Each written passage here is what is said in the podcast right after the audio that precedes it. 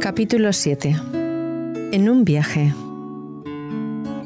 El aire vibraba de despedidas. El grupo estaba a punto de emprender la marcha. El equipaje, precario y multiforme, se esparcía junto al camino al antojo de las verificaciones de última hora.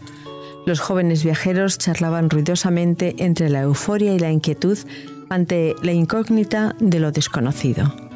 Aquel ambiente de espera apenas contenida ponía de manifiesto una vez más que viajar es un acto joven.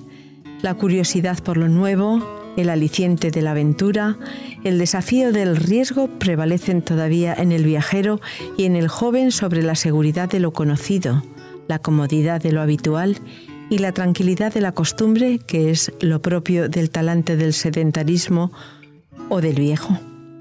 Ama viajar quien está dispuesto a desplazarse y por tanto a ponerse en el lugar del otro, a cuestionarse, a aprender y a cambiar. Jesús miraba a sus compañeros de viaje y sonreía. Pero como quien se siente dividido entre lo que deja y lo que espera, siguió despidiéndose de los niños que se agarraban a sus piernas, jugando para retenerlo y reía con ellos entre caricias y bromas. Habituado a los caminos, ante él se abría una vez más una nueva ruta. Firme y generosa de pronto, incierta en el horizonte como toda invitación, Jesús había apostado por un ministerio andariego cuyo ritmo marcaba el paso, el corazón y el aliento del otro. Su vocación era, en cierto sentido, caminar. Salir al encuentro del hombre, invitarlo, esperarlo incluso a fin de ayudarle a encontrar su camino. Por eso ver aquel puñado de jóvenes dispuestos a secundarlo en su peregrinar por los retorcidos senderos de este mundo lo llenaba de intensa emoción. Lo habían dejado todo para seguirlo. ¿Cuántos conseguirían hacerlo hasta el final? Había que partir ya. Un simple gesto del guía bastó para que todos recogieran los bártulos y se pusieran en marcha. Nadie preguntó cuál sería el destino. Por su corta experiencia sabían que siguiendo a Jesús cada nueva etapa podía ser tan apasionante como imprevisible. De pronto alguien llega corriendo tras el grupo y se acerca respetuosamente a Jesús como para consultarle algo urgente. Hay tanta gravedad en su mirada que éste se aparta a un lado para atenderlo, con esa disponibilidad absoluta que solo se encuentra en los consejeros por vocación. Lo que primero llama la atención es su juventud, porque irrumpe en escena corriendo, y correr en público se consideraba un acto impropio de un adulto de su clase. El texto precisa que se trata de un hombre importante, extremadamente rico. Hasta su pregunta es joven, directa y aguda, atrevida, lanzada a bocajarro con toda espontaneidad. ¿Qué debo hacer para heredar la vida eterna? Resulta difícil formular una pregunta más importante y plantearla mejor, porque no dice ¿Qué puedo hacer para ganar la vida eterna? Sabe que la salvación no se gana sino que se recibe. A partir de una teología correcta escoge la palabra correcta, heredar. Recibir gratis algo por lo que no se ha trabajado. Aceptar algo que se nos da. La vida eterna es un don gratuito. Este joven inteligente, heredero de una gran fortuna, se siente sin embargo insatisfecho Posee muchas cosas, pero no es feliz. Le falta la paz. Sus riquezas le aseguran esta vida, pero nada le asegura la otra, y esto le produce una total desazón. Como muchos de nuestros contemporáneos, está lleno de bienes materiales, pero se siente espiritualmente vacío. No vive plenamente. Empujado por su desasosiego, acude a Jesús. Nada sabemos de contactos anteriores, ni si lo había seguido de lejos o de cerca durante mucho o poco tiempo. Sabemos que se decide a buscarlo a pesar de que no es fácil abrirse a nadie cuando se tienen problemas existenciales. Jesús casi se le escapa. Tiene que correr tras él. Solo in extremis consigue alcanzarlo y plantearle una cuestión en la cual se adivina, más allá de la inquietud intelectual, una intensa lucha interior con todo un trasfondo de dudas y temores. Su saludo también nos sorprende maestro bueno. Entendemos que lo llame maestro porque es precisamente un director espiritual lo que busca, pero ¿por qué lo llama bueno? Sin duda está impresionado por sus cualidades. Comparado con otros maestros, Jesús le parece netamente mejor, más íntegro, más sincero y desde luego más feliz. Tiene lo que él desea, la fuerza moral, la armonía interior, el secreto de lo que a él le gustaría tener o le gustaría ser. Sin embargo, su interlocutor le pide una explicación. ¿Por qué me llamas bueno? El único ser absolutamente bueno es Dios. Según algunos intérpretes, con esta aclaración Jesús quiere afirmar su divinidad, como si dijera, si me llamas bueno y el único bueno es Dios, es que reconoces o tienes que reconocer que yo soy Dios. Pero esta explicación no resulta convincente porque en los Evangelios no encontramos pruebas de que Jesús intente interponer su divinidad a nadie. Más bien parece decirle, mira, si alguien es bueno, como yo te lo parezco, solo puede serlo como resultado de su contacto con la fuente de bondad. El asunto que te preocupa solo puede resolverlo Él. Si intervengo es porque creo que puedo ayudarte a comprender mejor quién es, qué puede hacer por ti y qué espera de ti. La pregunta del joven sigue en el aire vibrante de urgencia. No puedo resignarme a que mi vida acabe en el momento menos pensado con la muerte. ¿Qué debo hacer para asegurarme la vida eterna? A este joven le preocupa la gran cuestión del más allá esa incógnita que desde el origen de la humanidad cada ser humano se plantea alguna vez. Jesús le da su respuesta en dos partes. Intuyendo dónde está su problema, en primer lugar, lo remite a las enseñanzas centrales de la revelación. Hace una selección entre los mandamientos y le recuerda algunos que se refieren a las relaciones humanas. Para nuestra felicidad, Dios nos propone la mejor filosofía de la vida. Tú conoces las escrituras, sin duda, hasta te sabes de memoria los mandamientos. No mates, no adulteres, no robes, no mientas, honra a tu padre y a tu madre. Lo ideal es dejarse guiar por Dios en todo lo que hacemos. El joven que se considera creyente practicante se queda decepcionado ante semejante respuesta, pues no ve en ella nada nuevo. Eso no le parece la fórmula de la serenidad que él busca. Y quizá en un tono bien diferente al de su pregunta replica, todo eso he procurado hacerlo desde niño. Que la humanidad sería más feliz si todos respetásemos los mandamientos, yo ya lo sabía. Lo que necesito es que me digas por qué me encuentro vacío, a pesar de que intento practicar mis creencias.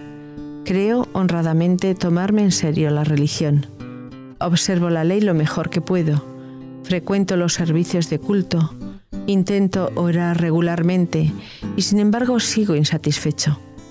Siento la imperiosa necesidad de algo más, porque mis esfuerzos no me aportan nada. Mi vida real dista siempre lo mismo de mi ideal, y es precisamente ese ideal lo que no consigo definir. ¿Qué más puedo hacer? En el segundo momento profundo y tenso de la entrevista, toda la emoción contenida de Jesús se resume en tres verbos. Lo miró, lo amó y le dijo.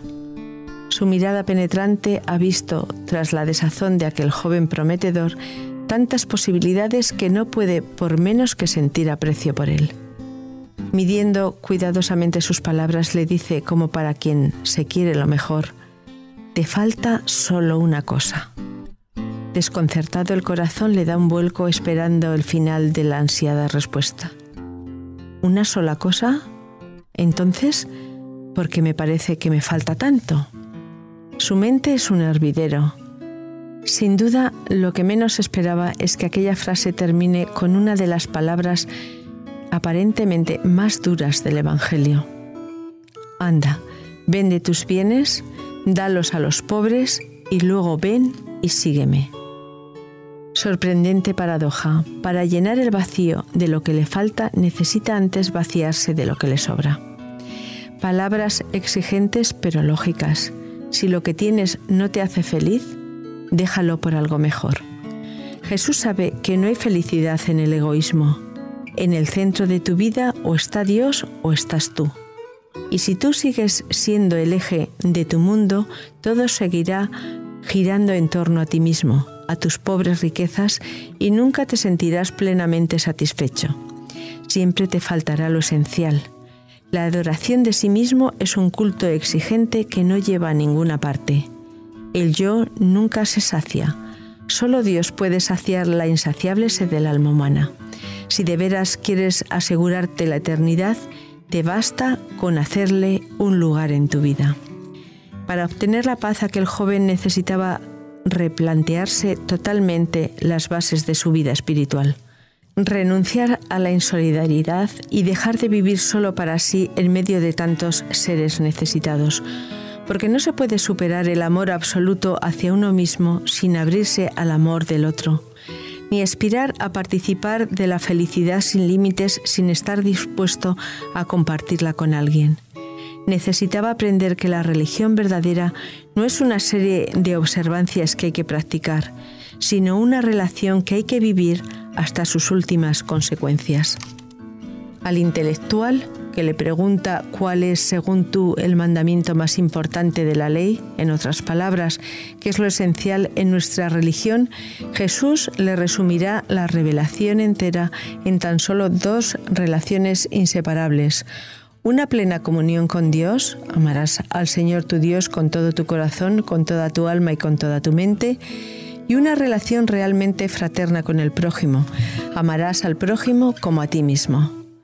Una vida espiritual intensa se concibe en estos términos. Una religión que se limita a un sistema de doctrinas puede llegar a ser todo lo formalista y alineante que la historia y la actualidad nos muestran una fe vivida como una doble relación basada en el amor, es decir, en el respeto profundo, es imposible que se convierta en opio del pueblo ni en un instrumento de manipulación en manos de nadie. Observemos que Jesús no plantea su visión de la religión en términos de creer, sino de amar. Para él, se es creyente no en la medida en que se es fiel a un credo, sino en la medida en que se es fiel a Dios y al otro. Inevitablemente, la fidelidad a Dios supone la aceptación de sus enseñanzas, pero en última instancia lo que hace a alguien seguidor de Jesús no es su declaración de fe, sino su vivencia de amor. Hasta el punto de que las señas que lo identifican no se refieren a nociones divinas, sino a relaciones humanas. En esto conocerán que sois discípulos míos, en que os amáis los unos a los otros. Cristiano es quien intenta vivir y amar como Cristo. A diferencia de tantas sectas que proliferan en el mundo y sobre todo a diferencia de las iglesias mayoritarias cuya afiliación ni siquiera es escogida voluntariamente sino impuesta al nacer, el fundador del cristianismo no define su religión en términos de ortodoxia, es decir, en términos de creencias correctas, sino en términos de ortopraxis, es decir, en términos de relaciones y de actitudes válidas. Por eso le dice al joven rico, una cosa te falta, comparte tus posesiones y sígueme. Lo que necesitas no son nuevos ejercicios espirituales, sino ejercer tu humanidad. Lo que te falta no es seguir unas nuevas directrices, sino una nueva dirección. No necesitas mejorar tu vida, sino una vida nueva.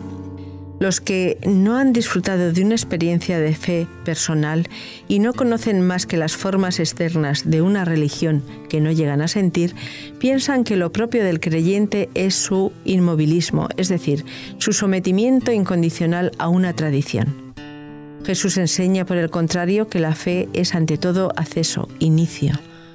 Para él es cristiano en el estricto sentido de la palabra quien, accediendo libremente a su invitación, es capaz de dejarlo todo para seguirlo, donde quiera que lo guíe, incluso aunque no necesariamente bastante lejos de los senderos trillados de sus propias creencias.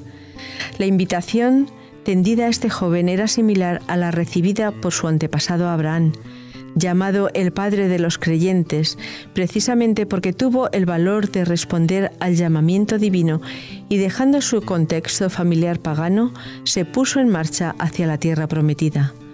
Lo importante no era el punto de partida, ni el itinerario, sino el destino. Al aceptar el riesgo de emprender aquel viaje descubrió un nuevo camino y un nuevo horizonte, una nueva vida paradójicamente más segura al ser guiada por Dios y realmente más libre sin el lastre de su pasado, más auténtica porque estaba marcada por la verdad y más plena porque estaba abierta a la vida. Como muchos, aquel joven deambulaba por su existencia sin rumbo, dejándose llevar por la corriente, hasta que encontró el guía que buscaba. Pero en el momento de emprender la marcha, el vértigo de cortar las amarras le impidió decidir. Jesús deseaba que reaccionara favorablemente a su propuesta, pero se quedó esperando un gesto de coherencia. El joven, al oír aquellas palabras, bajó la mirada y se marchó porque, porque tenía muchas riquezas.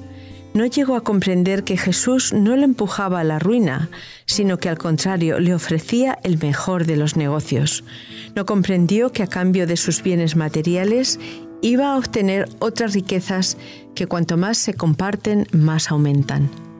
No llegó a comprender que los seres más pobres que existen son los que solo tienen dinero y que hay mayor felicidad en dar que en recibir.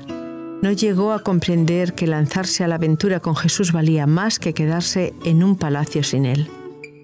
Su indecisión puso en evidencia que quizás era poderoso pero no libre. Paradójicamente, pertenecía a sus pertenencias. Todo su potencial de acción estaba encadenado a una cuenta corriente y a unas escrituras hasta el punto que lo inmediato no le dejaba heredar lo eterno. Demostró que, además, no era tan joven como aparentaba. Sus posesiones habían operado sobre su espíritu un terrible efecto de envejecimiento que lo incapacitaba a emprender con Jesús el viaje de su vida. Ni era tan rico como creía, pues lo que ya tenía le impedía adquirir lo que le faltaba para ser feliz. Lo único que lo hubiese conservado rico y joven para siempre. Al reemprender la marcha con sus compañeros de viaje, Jesús se quedó mirando con tristeza al joven que se alejaba, también triste, en dirección equivocada de vuelta hacia lo suyo. Se quedaba atrás y se perdía, quizá en todos los sentidos, en el horizonte de su inmovilidad sedentaria, incapaz de soltar sus amarras de oro.